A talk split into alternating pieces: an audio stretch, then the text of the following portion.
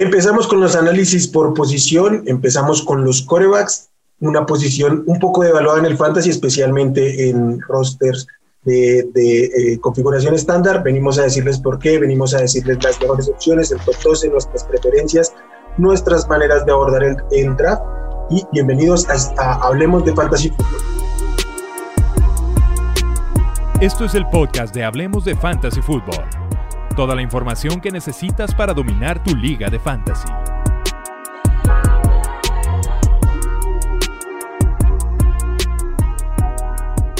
Hola amigos, ¿cómo están? Los saluda Wilmar, qué gusto estar aquí de nuevo hablando de fantasy fútbol. Empezamos a analizar nuestras posiciones, los corebacks un poco evaluados en fantasy, pero eh, vamos a darle inicio a, a, nuestros análisis posicionales con ellos. Charlie, ¿cómo estás? ¿Cómo te ha ido? Qué gusto que estés acá. ¿Qué tal, Wilmar? ¿Cómo estás? El placer aquí es mío. Apoyo, saludos para ti también y a todos nuestros oyentes y las personas que nos ven por YouTube y otras plataformas. Saludos para todos. ¿Qué tal, Charlie? ¿Qué tal, Wilmar? Encantados aquí. Como dices, sí, a seguir ahora posición por posición. Va, va a estar bueno el tema, bastantes situaciones a tocar de cada coreback. La idea es empezar con el top 12. Eh, recordemos que aquí vamos a hacer análisis en base fundamentalmente a ligas de dos equipos, roster normal, es decir, un solo coreback. Entonces vamos a, empezar nombrando quiénes están en el top 12 y a dar nuestras impresiones. El top 12 según ADP de Fantasy Pros empieza con Patrick Mahomes, el número 2 Josh Allen, Kyler Murray, Lamar Jackson, Dak Prescott, Justin Herbert, Russell Wilson, Aaron Rodgers, Tom Brady, Ryan Tannehill, Joe Burrow y Jalen Hurts. Eh, Charlie, ¿qué opinas de este top 12? ¿Qué te gusta? ¿Quién te sobra ahí? ¿Quién te hace falta? Ah, me gusta mucho el, top 12, evidentemente está como en muchas posiciones, ¿no? Está muy pesado en la cima, ¿no? Los primeros cinco picks creo que son geniales, pero pues no es algo que yo pagaría por ellos, ¿no? Estar entre el ADP a 13 al 50 creo que es demasiado caro para un coreback, pero los corebacks que vienen del 6 al, al 12 también son geniales, ¿no? O sea, llevarte un Aaron Rodgers, llevarte un Tom Brady, que si bien no son el típico Konami coreback que queremos hoy día, son quarterbacks que tienen alto volumen de pase, eficiencia, touchdowns, buenas ofensivas. Entonces, eh, me, gusta el top 12. Creo que uh, si acaso, hmm, viendo aquí la lista, pues vaya, no sé si sobre alguien. Creo que tal vez Justin Herbert está un poquito muy alto, pero no, de, hecho creo que está muy bien el top 12. Sí, yo estoy de acuerdo en la mayoría de lo que mencionó Charlie, sobre todo en el tema de los quarterbacks de posición alta, porque es pagar caro por un quarterback no suele rendir frutos en, las ligas de fantasy. E incluso también los de medio rango, Lamar, Dak, Herbert Russell. Ahí el tema con ellos es si los llegas a encontrar abajo de su ADP, ok, a lo mejor sí aprovechas la oportunidad de llevártelo, pero no en el, no en el precio que está. Yo me iría más fácil con Ryan Tannehill, que para mí es de los quarterbacks que ha sido más eficiente los últimos dos años en fantasy fútbol.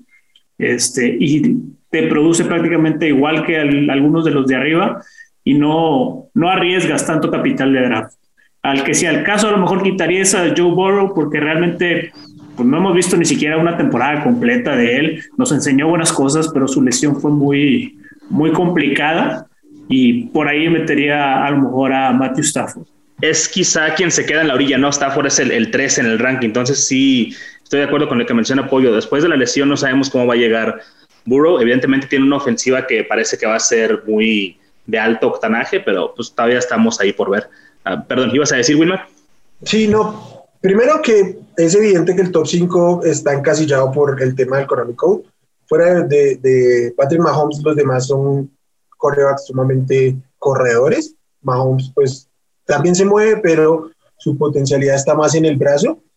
Creo que el tema de Joe Burrow, más allá de yo entiendo que se pueda tomar como el, como el Corea de Conce, no lo veo mal, creo que está en un grupo en el que del 9 al, no sé, 15, 16 pueden estar parejos y pueden ser opiniones muy personales, pero ese hecho de que estén tan parejos, pues hace que tomaron una ronda 7, dejando pasar otros, eh, tal vez ahí podría estar mi problema. Creo que el tema de la EP, como, como bien decía eh, el pollo es importante, no solo en términos de la ronda, sino además de la, de la posición en la que se toma, es, es, un conjunto de ambas y tal vez como aparece aquí en ADP, si uno se puede llevar a Matthew Stafford una ronda después, dos corebacks después, evidentemente le genera más valor que el propio Joe Burrow, aunque sí creo que por armas, por la situación en contexto del equipo, tanto ofensiva como defensiva, tiene potencial. Eso sí, el económico es limitado en comparación con los que ya hablamos. De, fuera, de los que están fuera del top 12, ¿cuáles les gustan? ¿Cuál por valor, por upside, por, por potencial o lo que sea, los estarían buscando, ya sean rondas eh, medias o realmente tardías, que es como viene proyectando? Yo he estado pues, buscando muchísimo a Fitzpatrick. Para mí Fitzpatrick es el, el coreback que va a acabar siendo top 12 que está ahorita casi como coreback 20. es una locura el, la falta de respeto que le están dando. Este, y siempre es, un coreback que te, te, corre cuando tiene que correr y no tiene miedo de pasar. Entonces, al final del día, el, volumen el volumen está ahí y el precio que estás pagando por él es prácticamente cacahuates, no es nada. O sea, es, es un coreback con demasiado upside. De acuerdo. Yo el que probablemente y sería el último quarterback que yo draftaría es Matt Ryan, que es el quarterback 15, aproximadamente ronda 9, ronda 10. Creo que ahí es donde yo me sentiría cómodo tomando un quarterback y es lo máximo que estaría dispuesto a gastar ahí por él, ¿no? O ya si no tomo a Matt Ryan ahí, pues prefiero streamear el quarterback ah, porque pues está Derek Carr, va a estar ahí Fitzpatrick, va a estar Big Ben y todos los jugadores seguramente van a quedar libres. Entonces, si no tomo a Matt Ryan, seguramente voy a streamear el resto de la temporada. Sí, estoy de acuerdo. Eh, Pollo, realmente te viste generoso. Ryan Fitzpatrick se está yendo como el Corea 25. O sea, te lo puedes Sí, no, no, es eh, tranquilamente. Es ronda 13 o 14 su, su ADP, o sea, es... problema. O sea, literal, es, pues, si, si, resulta como lo, como lo expones y que en parte yo comparto eh, tu opinión, pues puede ser un robazo del draft, porque el potencial de top 15 lo tiene clarísimo y no está siendo drafteado en Ligas de En mi opinión, a mí me gusta, pues Mateo Stafford, como ya lo dijimos, pero eh, tengo una particularidad con Trevor Lawrence. Creo que lo que nos mostró en el colegial me permite ver que podrá ser muy competente desde su primer año en la NFL y su valor fantasy por la situación también, como lo decía con Burro, la situación con con los Jaguars es complicada, la defensiva realmente pues, es desastrosa y van a tener que estar lanzando. Tienen muy buenas armas alrededor. Eh, DJ Chark, Claudius Cachenol, Travis Etienne, James Robinson, Marvin Jones.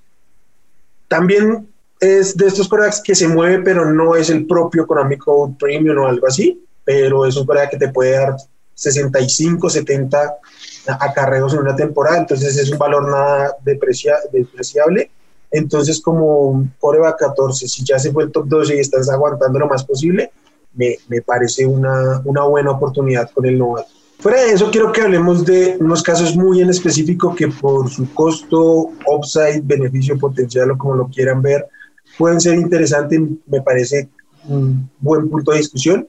El primero de ellos, de Sean Watson, se está yendo en ronda 13 como coreback 17. No hay reportes muy concretos de lo que va a pasar en, con Watson para este año. ¿Tomarían el riesgo con él en una ronda 13 o prefieren de plano pasarle?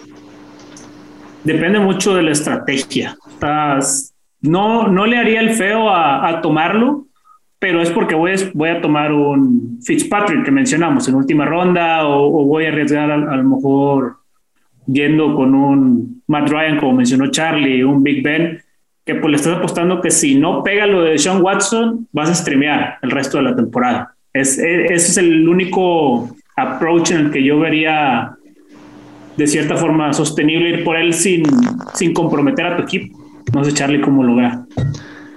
Oh, para mí, ronda 13 es precisamente donde empiezas a buscar tus league winners, donde empiezas a buscar los jugadores que te van a dar esa ventaja competitiva, eh, comparándolos con los jugadores que puedes tomar en esa misma ronda. Si de Sean Watson lo tomas en ronda 13 y juega seis juegos, los últimos seis juegos, ya tienes una ventaja sobre todos los demás que tengan un coreback que tomaron antes o, alguien que tomaron en esa ronda, porque vaya, no vas a encontrar a nadie en esa ronda que te produzca como él. Entonces, sí, yo sí tomaría el riesgo. Ya, ya para entonces ya tienes tu equipo titular, ya tienes tu suplente, ya tienes tu flex, tienes tu quarterback. No importa quemar un spot ahí en tu banca. Sí, estoy de acuerdo. Incluso si vas, si entras al draft con la mentalidad de irte al streaming, ¿no?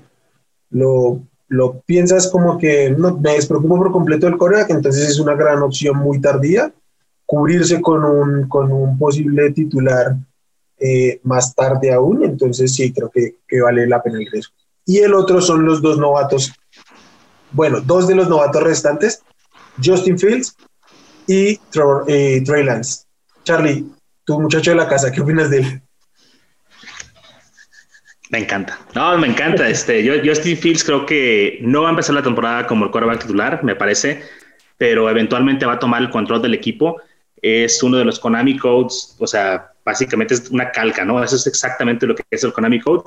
Uh, buen brazo, eh, tiene receptores que pueden producirle, que saben correr las rutas profundas. Mooney es excelente para eso. Robinson sabemos que es de posesión. Y creo que Nagy por fin va a poder usar una ofensiva como él ha querido usar porque, pues vamos a ser sinceros, Trubisky no era competente para hacer un quarterback en ese tipo de ofensiva. Entonces, a mí me gusta Justin Fields. Claro, hay que estar un poquito mesurado con expectativas. Es un novato, va a tener errores. Afortunadamente, los errores no cuestan tanto en el fantasy como en la NFL real. Uh, Justin Fields creo que es el quarterback 19 en este momento drafteado. Uh, no tengo aquí la ronda, pero debe ser después de la ronda 14 o 15.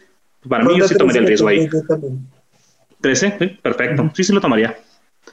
No se puede. Aquí, yo aquí no. O sea, me gusta, comparto lo que dices de Justin Fields, pero ahí sí, a diferencia de Sean Watson, que es una calidad, que calidad ya probada en la, en la NFL, aquí sí, sí veo, veo más riesgo de, de, este lado. Y como tú nos decías, si llega a tomar las riendas del equipo, a lo mejor ya es a mitad de temporada. Entonces, ahí sí yo preferiría mejor buscar, este, no tengo ahorita su EP, pero un Terrence Marshall, que le encanta a Wilmar, o, o alguno de los otros jugadores en otras posiciones que pueden ser esos league winners. O sea, Justin Fields me va a encantar su segundo, en su segundo año, pero ahorita para Fantasy sí le, sacaría la vuelta. A mí, a mí, en cambio, me parece que Justin Fields tiene aún más upside que, que Deshaun Watson, porque Justin Fields va a jugar en 2021. Deshaun Watson no lo sabemos, es una apuesta eh, casi que ciega, pero con Justin Fields sabemos que en algún momento lo, lo va a tomar. El, tema es cuándo. Creo que si supiéramos que Justin Fields va a ser titular, yo lo consideraría incluso un, al menos borderline de top 12, por lo que ya expresaba Charlie, su movilidad, sus armas, su sistema ofensivo, lo que, todo lo que está alrededor de él, me gusta. El tema de Trey Lance, voy a arrancar aquí yo, para mí sí, por el contrario, aunque los reportes sean buenos, a mí no, voy a ponerlo así de concreto. Para mí, Trey Lance no debería ser drafteado antes de Jimmy Garoppolo en, en. Porque creo que mientras los 49ers estén en contienda, Jimmy Garoppolo va a ser el, el coreback de ese equipo. Y cuando, si yo, yo creo que si, si Trey Lance tiene un rol relevante en este equipo, va a ser porque la temporada de los Niners ya está descarrilada. No sé qué, qué opinan ustedes. Ah. ¿Quieres que le dé yo pollito o tú? ¿Estás listo sí, para dale, con él? dale, dale tú. Fíjate que no, yo no estoy tan, tan fuera del barco de Trey Lance. Entonces dale tú primero y ya, yo defiendo. Sí, yo, yo no estoy fuera del barco de Trey Lance, pero sí concuerdo con Wilmar. Si los Niners piensan que pueden ganar, van a utilizar a Garapolo. La única manera en que van a tener a, a Justin, perdón, a Justin Fields, más allá hasta no puedo dejar de pensar en él. La única manera que van a tener a Trey Lance, el amor, el amor, aquí está. La única razón por la que los Niners empezarían a usar a Fields es porque la temporada ya está yendo por la borda y quieren empezar a foguearlo. Es el quarterback menos preparado para la NFL, muy talentoso y, tal vez sí le pueda ganar a Garapolo el puesto en, cuestión de talento, ¿no? En cuestión de lo que pasa de entrenamientos. Pero Garapolo ya tiene dos, tres años ahí en el sistema, ya sabe lo que quiere Shanahan de él, lo que espera de él y pueden adaptar el game plan para él. No estoy diciendo que no estoy en su barco, solo no estoy en su barco esa temporada. Sí, no, muy, muy válido, la verdad. Es una, es una apuesta arriesgada porque, como dices, es el que menos opciones hasta el día de hoy tiene de, jugar, por todo lo que se ha hablado de Shanahan, que, pues aunque sea de, de dientes para afuera, nos ha querido dar a entender que, que tiene su fe puesta en Garópolo, pero bueno, es que pasan los días y los días y es Garópolo, tiró pick six, intercepciones, intercepciones y Trey Lance bombas y bombas y bombas que pues al final del día te van a hacer, cuando lleguemos al inicio de temporada, sí, se, sí va a haber un cuestionamiento entre, ya no, ya no es si va a jugar Trey Lance este año, sino que a partir de qué semana va a jugar. Porque no olvidemos que la lesión de George Hill vino por un pase horroroso de Garopolo, que prácticamente fue el que puso en peligro ahí la, la rodilla de, de, George Kittle. Entonces, el, mismo vestuario de, de, los Niners puede tener también ahí ciertas dudas. Yo sí, sí, sí lo veo que al momento de entrar al, al campo, Trey, Lance pueda volverse factor.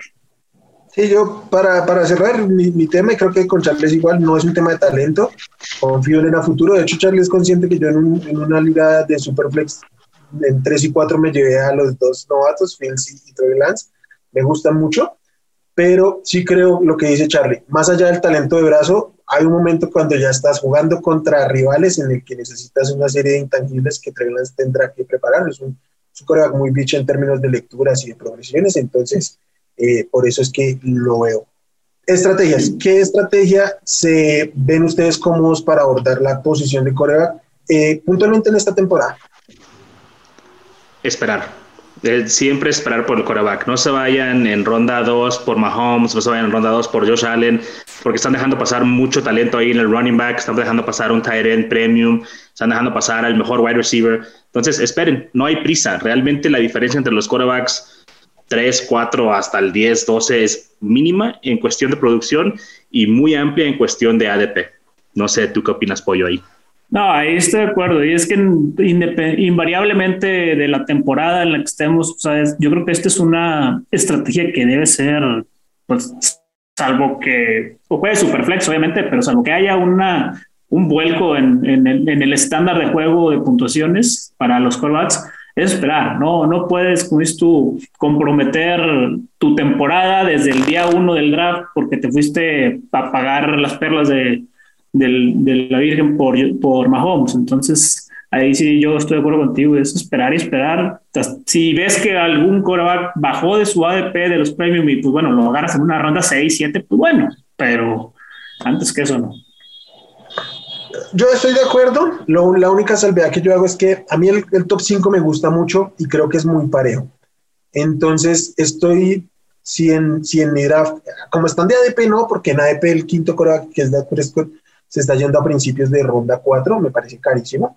Pero si ese quinto coreback, bien sea Dak, bien sea Lamar, cualquiera de los, de los que caiga puntualmente en el draft en el que estén, llega a una ronda 6, yo me siento muy cómodo ahí eh, porque ya he apuntalado mi equipo al menos con dos corredores, tres receptores o dos, dos y un tight end, por así decirlo, sí, que ya tenga mi base. Creo que el que sea que sea el quinto, bien sea Dak, bien sea Lamar o que se caiga eh, Kyle Murray, cualquiera tiene potencial de ser el mejor, entonces por, por ese lado lo sentiría cómodo, pero sí esperar es, es, es, valioso. Y otra cosa que yo quiero aportar es que nunca sean el primero en tomar un coreback en su liga, no importa si está Patrick Mahomes en ronda 7, significa que dos rondas después va a haber alguien. Entonces, no, no lo hagan. Muy buen consejo. Sí. lo, lo, lo, único que decir, si tienen que ser el primero, háganlo, sean el primero en seleccionar, en llevarse a Travis Kelsey este año, por favor. E, e, eso sí, pero también quiero agregar ahí algo a lo que comentaba Wilmar de ronda 6. Realmente no vamos a encontrar a los quarterbacks en ronda 6, ¿no? Este, creo que es más fácil encontrarte a un wide receiver o un running back que se caiga que un quarterback. Generalmente, sobre todo en las ligas más casuales, tienden a irse temprano los quarterbacks. Y hay un hype muy alto este año en particular. como lo mencionó Wilmar, que el quarterback 5, o sea, una de cuarta ronda, te habla de lo hypeados que están estos, este, esta élite de quarterbacks esta temporada. Claramente, sí. Bueno, amigos, creo que eso es todo por hoy. Esto es lo que tenemos que decir sobre la posición de corebacks. Eh, estuvo muy bueno el capítulo, me gustó mucho. Ahí tienen estrategias, tips, nombres puntuales, incluso muy profundos, para que vayan a evaluar nuestra posición sobre algunos sleepers o, apuestas arriesgadas que puedan ser en rondas tardías, sobre todo con, con upside. Eh, un gusto como siempre, Charlie Pollo, que, que, gusto estar aquí hablando de fantasy. Espero que nos veamos muy pronto. A toda la gente que nos escucha, gracias por su tiempo. Recuerden seguirnos en nuestras redes como eh, arroba Hablemos Fantasy, en Facebook como Hablemos de Fantasy Fútbol y en la página de hablemosdefutbol.com, ahí están los rankings, pronto tenemos por ahí un par de artículos en redes, cualquier duda que tengan y nos quieran preguntar, ahí estamos, una mención y, tendrán su respuesta, bien sea ayudarles con, con dudas puntuales, eh, roster, evaluación de roster, que les califiquemos. Eh, síganos, eh, también síganos en todas las plataformas. Aquí en YouTube activen la campanita para que les, les avise un gusto como siempre. Recuerden que esto es Hablemos de Fantasy Fútbol Charlie Pollo, hasta luego, un abrazo y adiós. Gracias por escuchar el podcast de Hablemos de Fantasy Football. Para más, no olvides seguirnos en redes sociales y visitar hablemosdefutbol.com.